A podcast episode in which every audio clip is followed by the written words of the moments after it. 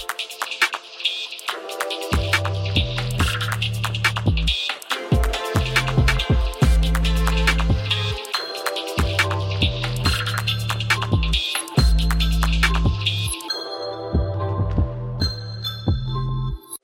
Всем привет! Это спецвыпуск подкаста «Осторожно, утро». Здесь по традиции мы, Иван Притуляк из Омска. Арина Тарасова из Красноярска. Будем говорить сегодня о том, как развивается процесс иммиграции из России. Три месяца прошло с момента ее начала. Разумеется, это не зафиксированная официально новая русская волна иммиграции, но как будто, как будто это она. А вот сегодня будем говорить об итогах определенных э, спустя три месяца новой русской иммиграции. Мы ее так обозвали самонадеянно в этом выпуске. И также поговорим с людьми, которые уехали и остаются за рубежом, которые уехали и вернулись, и которые решили вовсе не уезжать из страны. Начнем. Смотря на эту новую иммиграцию спустя три месяца, мы не можем не обсудить недавнее заявление Михаила Мишустина по поводу того, что 80% э, людей, которые уехали из России, уже благополучно в нее вернулись. 85 даже даже 85, даже такие вот подробности есть. В мае это произошло на конкурсе «Лидеры России». Михаил Мишустин об этом рассказал, выступил перед участниками конкурса, сказал, что сегодня по сим-картам мы видим, что 85% вернулись обратно. Причем э, в середине мая о возвращении в страну айтишников, допустим, рассказал глава Минциф Максут Шадаев. Он сказал, что те же самые около 80% сим-карт, которые уехали с 24 февраля, вернулись в страну, и айтишники составляют значимую часть этой аудитории, но есть определенные нюансы в этих упомянутых заявлениях. Ну, ты знаешь, такое ощущение звучит как попытки убедить э, себя самого, что все нормально, айтишники возвращаются и так далее. Потому что что Михаил Мишустин, что Максут Шадаев, они... Э, ну, Максут Шадаев – это глава Минцифры, во-первых. Ему вообще сам Бог велел, да? Да. Цифровой бог. А Михаил Мишустин – это премьер-министр нашей страны, который тоже как бы очень крайне заинтересован э, в дальнейшей цифровизации и продолжении такого цифрового развития государства. Вот. И в целом Михаил Мишустин не раз высказывался за прошедшую весну о том, что нам нужны кадры, значит, российские айтишники должны оставаться в России, ребята, все условия мы для вас создадим и так далее. Ну, собственно, поэтому и была создана вот эта вот специальная программа для айтишников, по которой они могут брать по более выгодным условиям ипотеку и все прочее. Но есть, опять же, нюансики, да, есть официальные данные. Мы понимаем, что уезжают далеко не только айтишники, просто про них больше всего разговоров, потому что от них очень много в экономике зависит страны. Есть официальная статистика ФСБ о том, что с января по март 2022 года за границу выехали 3 миллиона 880 тысяч граждан Российской Федерации, что почти в два раза больше, чем за аналогичный период 2021 года. Кто-то выезжает в туристических целях, кто-то потом возвращается возвращается. Есть граждане Украины, Казахстана, Узбекистана, Белоруссии, которые приезжают на заработки и уезжают обратно. У них тоже есть российские сим-карты. Но факт остается фактом. Люди уезжают, уезжают по разным поводам. И каким образом эти самые данные были подсчитаны по сим-картам, тоже не совсем понятно, потому что, по идее, это как бы такое нарушение приватности. Тем не менее, Три месяца прошло, ну да, по сути, это один квартал года, так что можно сейчас спокойно подводить черту и обсуждать, что изменилось за эти три месяца, а, как ведут себя те люди, которые уехали, каких принципов они придерживаются, собираются ли они возвращаться обратно или нет. И вот одна из наших героинь, Катя, которая уехала в Турцию, она уехала и, собственно, продолжает жить э, в Алании и домой не собирается. Домой я имею в виду в Россию. Почему? Сейчас она нам расскажет. Катя, привет. Расскажи, почему и как ты решилась на переезд. Я помню, что твоя история не связана с началом специальной военной операции, и это довольно нетипичная позиция на данный момент. Расскажи о том, как и почему ты решила уехать. Всем привет. Первоначально у меня был билет на 24 февраля, но 22 февраля я сильно заболела и свалилась с температурой. 38 и просто не смогла доехать до аэропорта Москвы. Свой приезд я планировала еще давно, где-то год назад. И поэтому, проснувшись 24 февраля, я первым делом купила новый билет, так как а, решение было давно принято, и поэтому я даже и не думала, что может что-то поменяться. И только после покупки билета я узнала, что случилось но в итоге я решилась на переезд. 5 марта поехала в аэропорт на утренний рейс. то время я просто постоянно читала телеграммы, новости выходили буквально каждые пять минут, и они были не самые лучшие для тех, кто собирался переезжать. Так, 5 марта в ночью я узнала, что карты, с которыми я еду, вообще просто не будут работать. Они будут работать буквально какое-то там ограниченное количество времени, там 2-3 дня, и все. И потом неизвестно вообще, как э, мне снимать деньги. А что было самым сложным в процессе переезда? Или, возможно, самым сложным в момент, когда ты только-только приехала в Турцию, как-никак новая страна? Самое сложное оказалось при переезде — это аренда квартиры потому что со всей этой ситуации очень многие полетели в Турцию, очень много иммигрантов оказалось в Турции, и местные жители и не местные, просто владельцы квартир решили на этом э, заработать, хорошо заработать. То есть э, цены подскочили на квартиры, просто в разы. То есть у меня был один бюджет, при этом бюджет э, в евро был по одному курсу, и я планировала, что буду жить очень хорошо и легко. Но оказалось, что за тот бюджет я не могу снимать нормальную квартиру. Поэтому я просмотрела очень много вариантов, согласилась на один, из вариантов, но просто въехав в квартиру, я на следующий день поняла, что просто не могу в ней находиться, потому что мне в ней очень плохо. И я просто все бросила и заново начала искать э, квартиру. В общем, э, спустя два месяца я ее нашла. Сейчас я живу здесь, в этой квартире. Я себя чувствую великолепно. Квартира меня устраивает, но опять же, это не тот э, бюджет, в который я планировала как бы вместиться. Когда уезжала, думала ли вернуться обратно в Россию, если не понравится за рубежом? Когда я уезжала, мне просто было интересно пожить в другой стране. То есть у меня не было такого, что я уезжаю там по какой-то вот одной причине, что мне что-то конкретно не нравится. Нет, мне просто интересно пожить и посмотреть, как вообще люди живут в других странах. И окей, если у меня не получится, я всегда смогу вернуться в Россию. Но, скорее всего, вот уже сейчас, да, после этих всех событий, после прошло даже больше трех месяцев, я думаю, что я не полечу в Россию, а ну, полечу в какую-то другую страну, где к русским относятся более-менее лояльно и хорошо. Пока я не знаю, у меня такого плана Б нету, э, я об этом не думаю, пока у меня здесь все хорошо. Я не чувствую никакой агрессии со стороны турков, не чувствую агрессии со стороны жителей, которые живут в Алании. Никто никого не, не хейтит. И даже встречаясь в общих э, каких-то компаниях с украинцами, все проходит спокойно. То есть э, никто никого не задевает, никто никого ни на кого не агрессирует, и все проходит спокойно. То есть люди общаются и понимают, что никто, вот конкретно здесь, никто ни в чем не виноват. А может быть, есть условия, при которых ты точно вернешься в Россию? Про возврат э, в Россию я сейчас не думала, и я даже не знаю, если честно, какие-то могут быть такие события, при которых я опять соберу чемоданы и вернусь. Возможно, что это тоже будет какая-то нестабильная ситуация в Турции, потому что я опять же постоянно читаю новости и не все так спокойно.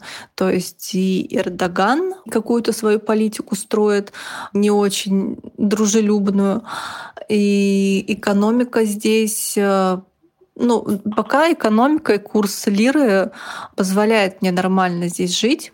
Вот.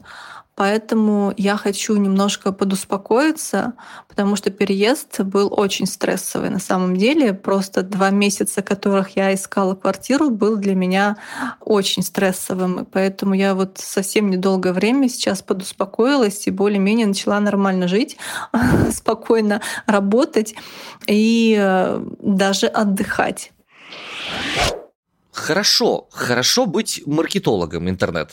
Ну да, вообще в целом работа с digital, которая связана так или иначе, будь то маркетинг, копирайтинг или что-либо другое, это очень и очень развязывает руки и дает возможность находиться а, в любой точке мира. Но вот Катя нам уже рассказала, что у нее был такой тестовый период, то есть она сначала переехала в другой город внутри России, протестировала такую систему, да, здесь, а потом уже была готова уезжать и в другую страну, и у нее просто так совпало, что началась вот эта ситуация вся в Украине, и как раз и случился ее переезд, который давно планировался. Но вообще Турция — это же буквально центр притяжения россиян уже испокон веков, как будто бы. Если раньше все туда ехали на летний отдых в all-inclusive и так далее, то сейчас россияне лидируют среди иностранных покупателей жилья и создателей компаний в Турции. Мы с тобой уже однажды обсуждали это в одном из новостных выпусков, но хочется напомнить.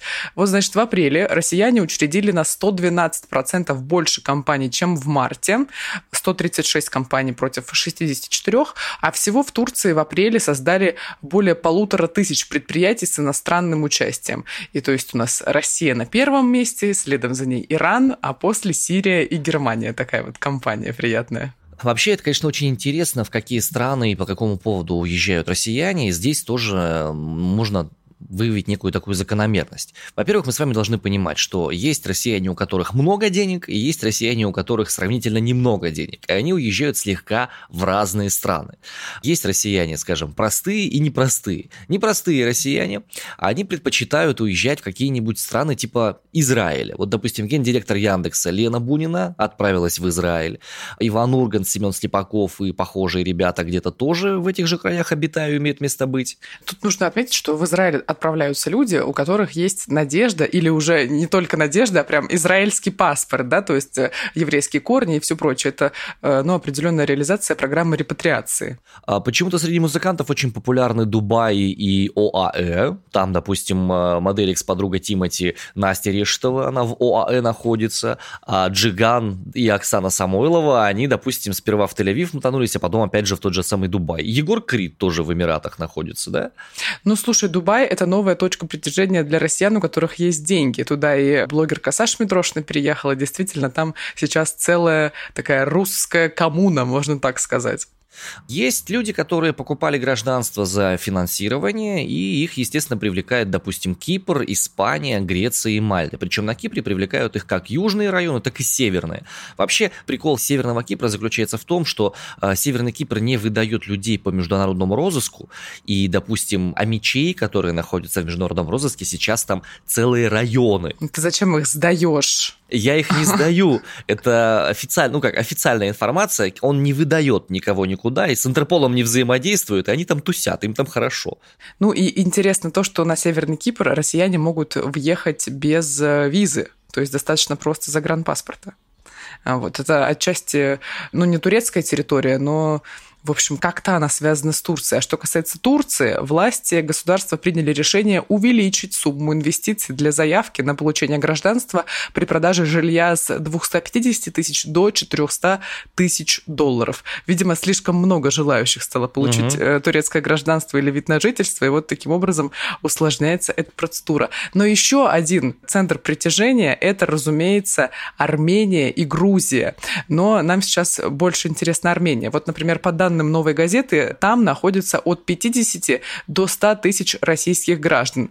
Комитет по туризму и Министерство экономики Армения только обрабатывают информацию, связанную с увеличивающимся потоком россиян в эту страну, поэтому официальных данных пока нет. Но 7 марта председатель комиссии Национального совета Армении по экономическим вопросам Ваги Акопян заявил, что в страну ежедневно приезжает 6 тысяч граждан из России и Украины. Это, разумеется, по сравнению вот с теми тремя миллионами, что что выехали из России не такая большая цифра, но и те 3 миллиона мы там от них минусуем, да, отнимаем граждан близлежащих к России стран, типа там э, Узбекистан, Киргизия, все прочее, откуда едут на заработки в Россию и так далее. Армения почему приятная и удобная для россиян? Потому что можно въехать туда по российскому паспорту, плюс там безвизовый режим 180 дней. Вот. Ну и Министерство экономики Армения делает все для того, чтобы россиянам было комфортно находиться в этой стране, и оно опубликовало для россиян специальное руководство, как открыть фирму, снять или купить жилье и перевести домашних животных, а также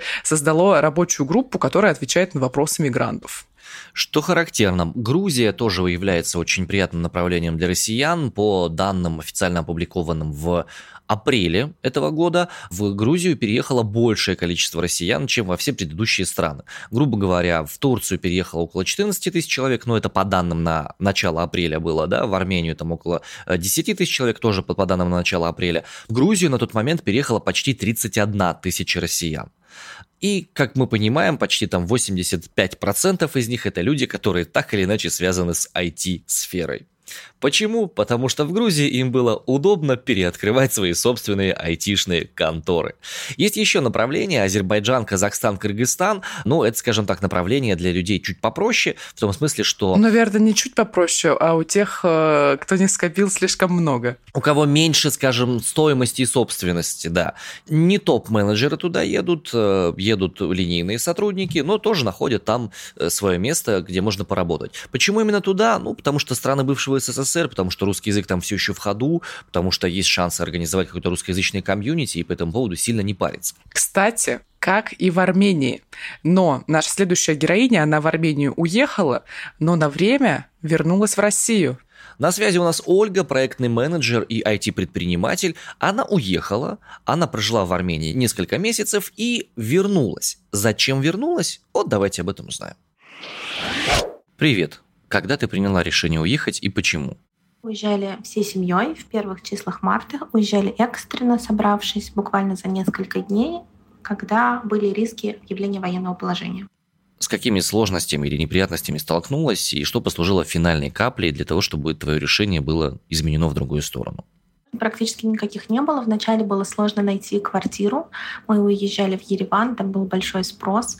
Но в течение недели нашли прекрасную квартиру в Каливинге, где достаточно весело прожили два месяца. Были небольшие сложности с картами, но, в принципе, пользовались Тинькофф Мир, и проблем никаких не было. Очень радушно нас там приняли, достаточно дешевые цены, приятный климат, красивый город — честно говоря, сложностей не было практически никаких. Единственное, немного сложно было с организацией детского досуга, потому что в Ереване совсем не развиты детские площадки, пандусы, какие-то кружки. Но даже здесь мы достаточно быстро нашли русский садик. Качество, конечно, оставляет желать лучшего, но в целом ребенку понравилось и ходил он туда с удовольствием. Если говорить про причины отъезда обратно, то мы просто поняли, что нам необходимо закончить некоторые дела в Москве. Мы бы хотели оформить доверенности на недвижимость, возможно, какие-то документы сделать, которые позволят нам в дальнейшем релацироваться в Европу, сделать шенгенские визы. Именно поэтому мы решили временно вернуться. Решили вернуться после 9 мая, когда поняли, что затягивается, но как бы ситуация дальше не эскалируется с точки зрения военного положения. Наверное, мы в любом случае бы вернулись в Москву на какое-то время, потому что в Москве остались пожилые родственники, с которыми бы хотели повидаться. Они несколько месяцев не видели детей, и нам казалось важным с ними увидеться перед тем, как мы снова уедем. Кому стоит уезжать, а кому лучше не пытаться, на твой взгляд? Стоит уезжать с таким open mind настроем, пониманием того, что придется выстраивать быт с нуля, нужно быть гибкими, нужно понимать, что не все будет так, как дома, но при этом быть открытыми к тому, чтобы налаживать связи, не ожидать, что сами появятся друзья, что сами появятся знакомства, вступать в чаты, вступать в какие-то клубы, инициировать знакомства, приглашать людей, потому что, как показывает практика, абсолютно все вещи решаемы, если у вас появляются друзья и знакомые. И мне кажется, очень важно быть настроенным на то, что вот как в детстве дети приходят на детскую площадку и говорят, давай дружить. В эмиграции очень важен такой подход, быть максимально открытым, никогда не знаешь, откуда появится полезное знакомство. У меня в Ереване полезные знакомства иногда происходили просто на лавочке во время прогулки с ребенком. Важно быть гибким в плане работы и карьеры. Если у вас есть удаленная работа, отлично. Если вы только планируете найти работу, быть гибким в плане пересмотра того, кем вы можете быть, на каких позициях вы можете работать. Опять же, быть проактивным. Сейчас рынок труда в Европе очень активный, с удовольствием хантят русскоязычных специалистов в области IT. Если вы работаете не в IT, попробовать подумать, как перестроиться, чтобы в эту отрасль войти, что позволит вам либо релацироваться с ВНЖ в Европу, либо просто работать удаленно и жить где хотите.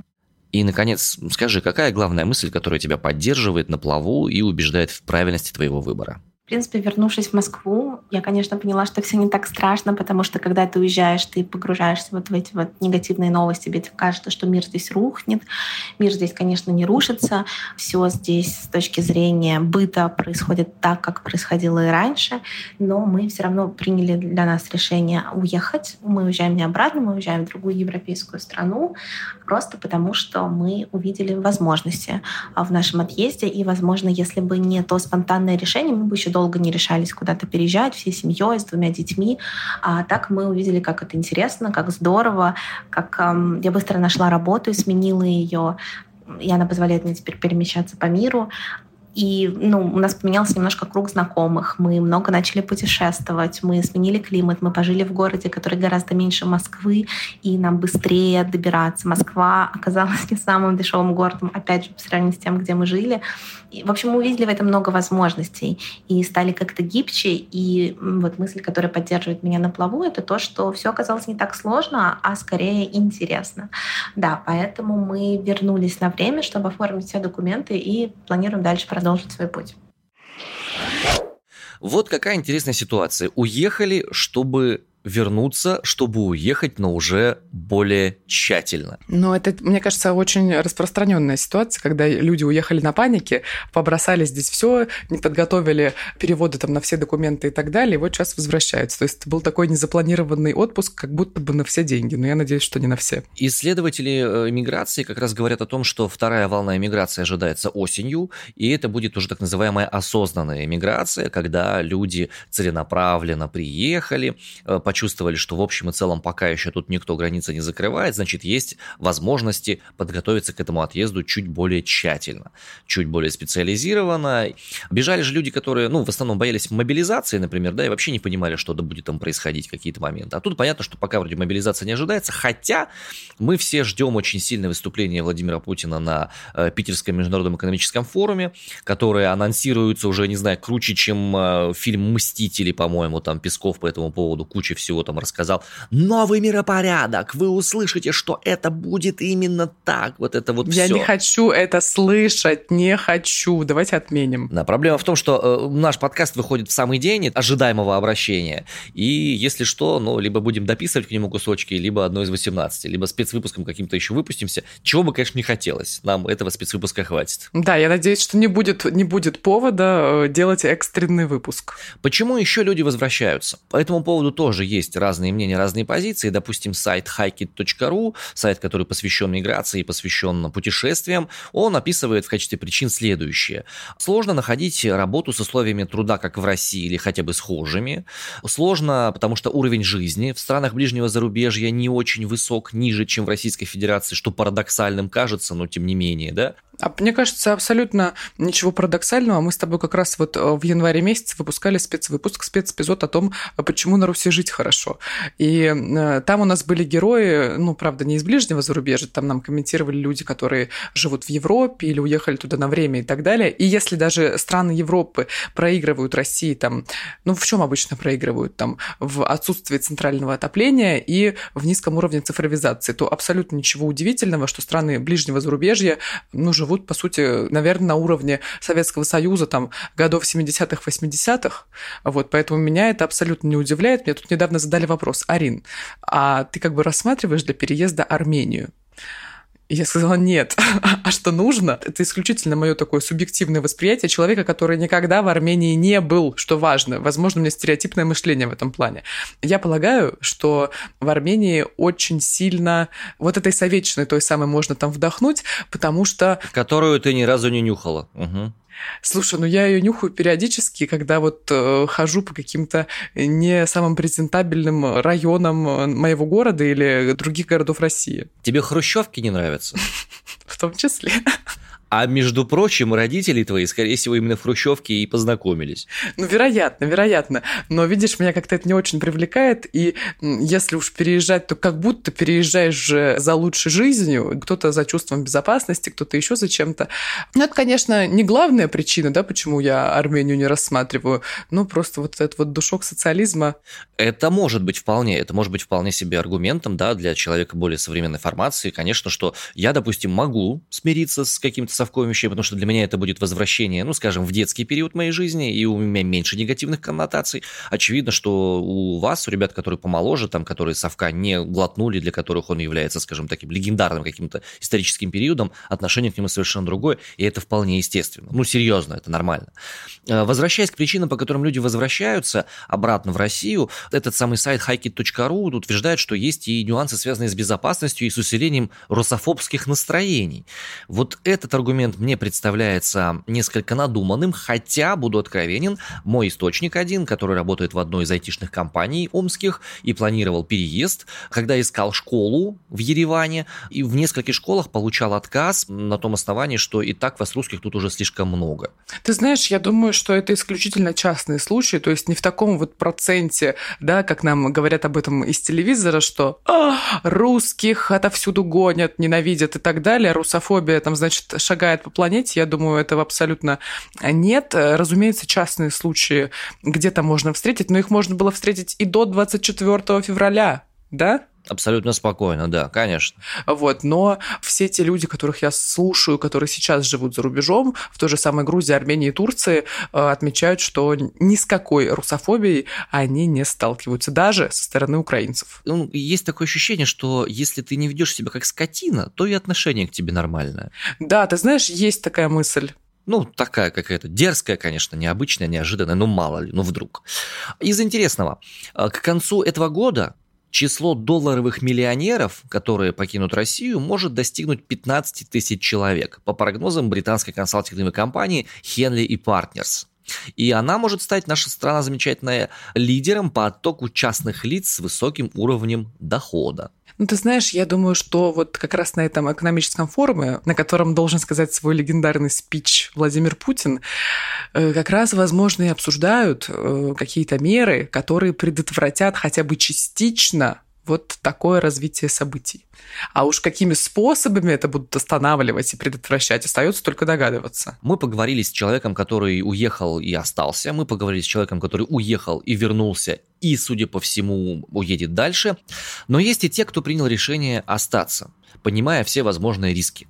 И вот с одним из них поговорим мы сейчас. Вот его Иван Боганцев, он директор частной школы, частной московской школы, которая наполовину опустела из-за того, что многие уехали. Почему он остается, каким образом выстраивается коммуникация с оставшимися детьми в школе, о чем они его спрашивают, спрашивают ли они его о спецвоенной операции, об этих всех моментах. Вот мы об этом и поговорили. Мы на вас вышли в связи с одним из ярких постов в Инстаграме, про который я вынужден сказать, принадлежит компании Мета, которая признана экстремистской организацией в России. И в этом посте вы писали о том, что не собираетесь уезжать, хотя видите, как вокруг очень много людей собираются уезжать уехать. Три месяца прошло с начала так называемой специальной военной операции. Поменялась ли ваша позиция по этому поводу? Что вы думаете и почему вы решили остаться? Ну, в моем решении нету какой-то специальной фронды или какой-то специальной изысканности, а просто я работаю внутри организации, э, да, внутри школы. Я связан некоторыми обязательствами с детьми, я связан обязательствами со своими коллегами, с людьми, которых я приглашал э, на эту работу. И мне показалось невозможным, морально невозможным просто взять и уехать. Показалось бы, даже если бы я хотел, у меня никогда не было такого желания, но оставить их в еще большей растерянности в результате того, чтобы я уехал, мне показалось невозможным, не знаю, неэтичным в чем-то. С тех пор мое мнение на этот счет не изменилось, хотя очень многие из школы, многие дети уехали, семьи уехали, какие-то семьи просто потеряли доходы, не могут дальше продолжать учиться в школе, какие-то учителя уехали. Ну вот я принял для себя такое решение, и пока, пока оно мне кажется единственным возможным. Насколько, в принципе, в учебной программе сейчас поднимается или не поднимаются вопросы, связанные с э, спецоперацией? Мы знаем, что были э, разосланы по некоторым школам, там, муниципальным, в регионах, в том числе и сибирских, специальные методички о проведении специальных уроков, посвященных специальной военной операции, объяснению причин этой специальной военной операции и прочее, и прочее. Есть ли что-то такое у вас? Было ли такое что-то у вас? Задают ли дети вопросы об этом? И вообще, ну, как-то поднимается ли это там в учебной учебной программе каким-то образом? Ну, у нас это никак не поднимается в учебной программе, потому что никаких методичек нам лично в нашу школу не приходило. Значит, приходило бы опять, мы бы думали, что с этим делать, но нам не приходило. А является ли это темой школьной жизни? Конечно, является, потому что, конечно, дети задают эти вопросы, и им необходимо получить какие-то ответы. Более того, не то, что они задают вопросы, они видят, что, например, из их класса уезжают дети или не могут продолжить учиться на следующий год. Но это, естественно, становится самой важной темой, когда у меня есть класс, в котором было 18 детей, а теперь в нем 10 за два месяца. Да? И все восемь куда-то уехали. Они уезжали каждую неделю. Каждую неделю класс прощался с каким-то учеником, устраивал ему последний тортик, и вот так было 8 недель тортиков у них, понимаете? Разумеется, это не может не обсуждаться в сообществе, и, разумеется, дети, как и любые нормальные люди, ищут ответы на вопросы, которые у них возникают. И я считаю, что школа должна их в каком-то смысле давать эти ответы. А кто еще им даст эти ответы? Семья, школа. В школе они проводят очень много времени. Я не думаю, что у школы должна быть какая-то в этом смысле обязательно единая позиция. Я думаю, что в школе есть очень много разных людей, у них есть разные какие-то взгляды. И если ребенок обращается к какому-нибудь взрослому, то он должен получить ответ на свой вопрос.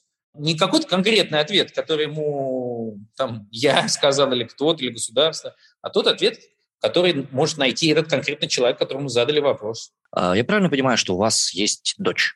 Да. Если дочь скажет, папа, пора ехать. Она уехала. Да, дочь уехала, дочь уехала и с э, ее мамой. Они уехали, и это грустно для меня тоже.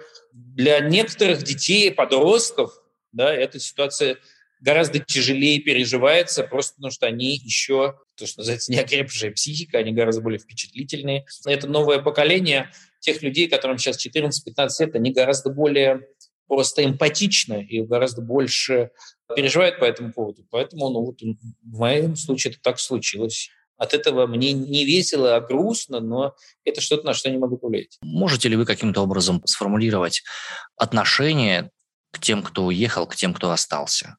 Слушайте, у меня нет никакого отношения к тем, кто уехал и тем, кто остался, потому что, мне кажется, это супер индивидуальные все вопросы. Есть люди, которые остались, потому что им некуда уезжать, да, или у них нет такой возможности, нет связи, нет денег. Есть люди, которые остались, потому что это акт некоторого гражданского мужества. То есть тот факт, что человек уехал или остался, не говорит о нем ничего индивидуально. Да? Есть замечательные люди, которые уехали, есть ужасные люди, которые уехали, есть те, кто уехали по одной причине, по другой причине. Есть люди, которые уезжают, потому что вообще-то им нету здесь работы. У них такая работа, для которой они здесь не найдут себе применения и так далее, и так далее. Поэтому э, у меня есть очень много друзей таких и сяких. Мое отношение к ним никак не меняется в зависимости от их решения. Конечно, мне грустно, что многие уезжают, и мне здесь, например, в чем-то стало более одиноко. Наверное, мне вот это социальное явление в целом, э, конечно, не нравится, когда люди уезжают массово, да, то есть индивидуально я могу понять какое угодно решение, а коллективное, оно, мне кажется, ну, печально, что люди проявили как бы самоорганизацию и такое чувство локтя в тот момент, когда надо было уехать. Да? Мне а казалось, не когда надо было остаться что-то обустроить. Если так же да. дружно мы бы, может быть, высказывали бы свою позицию, может быть, эта позиция была бы более звучной. Ну, тут что поделаешь. Ну, вот так вот. Пост, э, с которого, собственно, я к вам зашел, он заканчивается одной очень интересной фразой. «Впереди только тьма, и я ее приветствую» впереди нас ждут непростые годы, нас ждут непростые годы, где пространство свободного высказывания или пространство для самовыражения будет во многом сужаться. И то, что я это приветствую, это скорее такая как бы надсмешка над собой, потому что приветствовать тут совершенно нечего, на мой взгляд. Понимаете, есть люди, которые, хоть и вызовы, они бодрят и в чем-то даже как бы раззадоривают. Для кого-то борьба и э, это что-то в тягость, а для кого-то это естественное как бы продолжение жизни. Я скорее вот э, во второй категории. Мне кажется, человек создан для того, чтобы защищать то, во что он верит, защищать собственную самость. И если теперь наступают такие времена, когда это будет необходимо, ну что же, Человек не, не создан для того, чтобы просто менять и искать себе зону комфорта и в ней все время находиться. Иногда из нее приходится выходить, и когда игра стоит свеч, это стоит сделать. Ну что, есть и такая позиция. Действительно, вместо того, чтобы искать где поглубже и потише, вот есть вариант остаться и за то, что тебе по-настоящему ценно, стоять на своей земле и отстаивать свои собственные интересы в этой ситуации, как бы сложно это ни было. Ты знаешь, я от многих слышу э, такую позицию, а почему я должен или должна уезжать? Здесь мой дом, я люблю эту страну, я хочу здесь жить, и уезжать отсюда только, не знаю, попутешествовать куда-нибудь на отдых и так далее, но возвращаться к себе домой. Да, и главное, надо помнить о том, что ваше мнение имеет такое же право на существование, как мнение тех людей, которые говорят с экранов телевизоров, которые говорят э, в Z-пабликах всякие разные штуки, да и вообще повсюду. Вы тоже имеете право на свое собственное мнение, и действительно никто не может заставить вас уехать из этой страны, если вы сами этого не захотите. Подводя итоги нашего небольшого исследования, посвященного трем месяцам новой русской миграции, вот чего хочется сказать. Судя по всему, цыплят по осени считают. Сколько реально людей уехало, мы узнаем уже только к концу года. И это будет видно по состоянию экономики, это будет видно по состоянию людей в школах, это будет видно по вашему ближайшему окружению, потому что осознанная волна эмиграции, вторая так называемая, она вот-вот должна скоро уже начаться. И о самом явлении эмиграции мы говорили в одном из прошлых наших спецэпизодов с исследователем русской эмиграции Олегом Будницким. Я брала у него большое интервью, и выходило оно, кажется, в апреле. Так что вот если вы интересуетесь этой темой, можете включить, послушать. И он, кстати, тоже говорил о том, что непосредственно новой волной эмиграции это можно будет считать только спустя какое-то время, и, вероятно, люди будут уезжать еще и осенью. И мне очень нравится это понятие осознанная эмиграция, когда ты подготовился, а по стиле добавил и вперед. Со стороны, если посмотреть, буквально вот пару дней назад отметили День России, как будто бы все устаканилось более-менее. Скажем так, массовому жителю достаточно спокойно, и он сильно не парится по поводу происходящего. Именно бегство, в кавычках, из страны не, не наблюдается.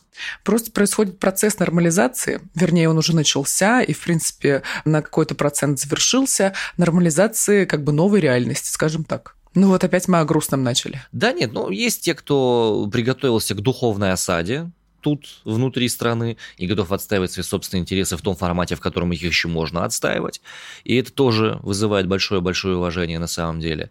Что делать конкретно вам, мы не скажем, потому что это дело каждого взрослого человека определять свое отношение к сложившейся ситуации. Тут нужно отметить, что и уехать, и остаться одинаково нормально. Все зависит от того, чего вам хочется, чего просит ваша душа, потому что жизнь одна, скажу я, опять философскую мысль какую-то, да, абсолютно примитивную. Но действительно, жизнь одна, она ваша, и решать только вам, а чего делать-то с ней, где жить и куда податься, оставаться в России или, или уезжать за рубеж, тем более, если стал такой выбор, потому что... Ну, потому что когда хочется эту жизнь прожить так, чтобы потом ни о чем не жалеть. Хочется жизнь прожить скажу я более просто со своей стороны. А если у вас есть зависимые от вас люди, то, ну, мы понимаем, что ответственность за других людей, как отца семейства, как матери семейства, я не знаю, там, как начальника, как руководителя, это тоже то, что в окошко так просто не возьмешь и не выкинешь. И я понимаю, как вам тяжело, как вам тяжело принимать решения в этих ситуациях, и сочувствую искренне тем, кому приходится принимать решения в такой непростой ситуации. Мы с вами до тех пор, пока это будет позволено законами Российской Федерации. Вот. Это были Иван Притуляк из Омска. Арина Тарасова из Красноярска и подкаст «Осторожно, утро». Спецэпизод «Три месяца новой русской эмиграции». Подписывайтесь на нас на всех подкаст-площадках Apple подкасты, Google подкасты, CastBox, Яндекс Музыка, на YouTube и ВКонтакте можно нас слушать. У нас есть телеграм-канал «Осторожно, подкасты» и есть Инстаграм, который является частью организации Мета, которая признана в России экстремистской. Там тоже можно на нас подписаться. Ставьте колокольчики, чтобы быть в курсе, когда выходят новые выпуски. И пишите комментарии. Пока! Пока-пока.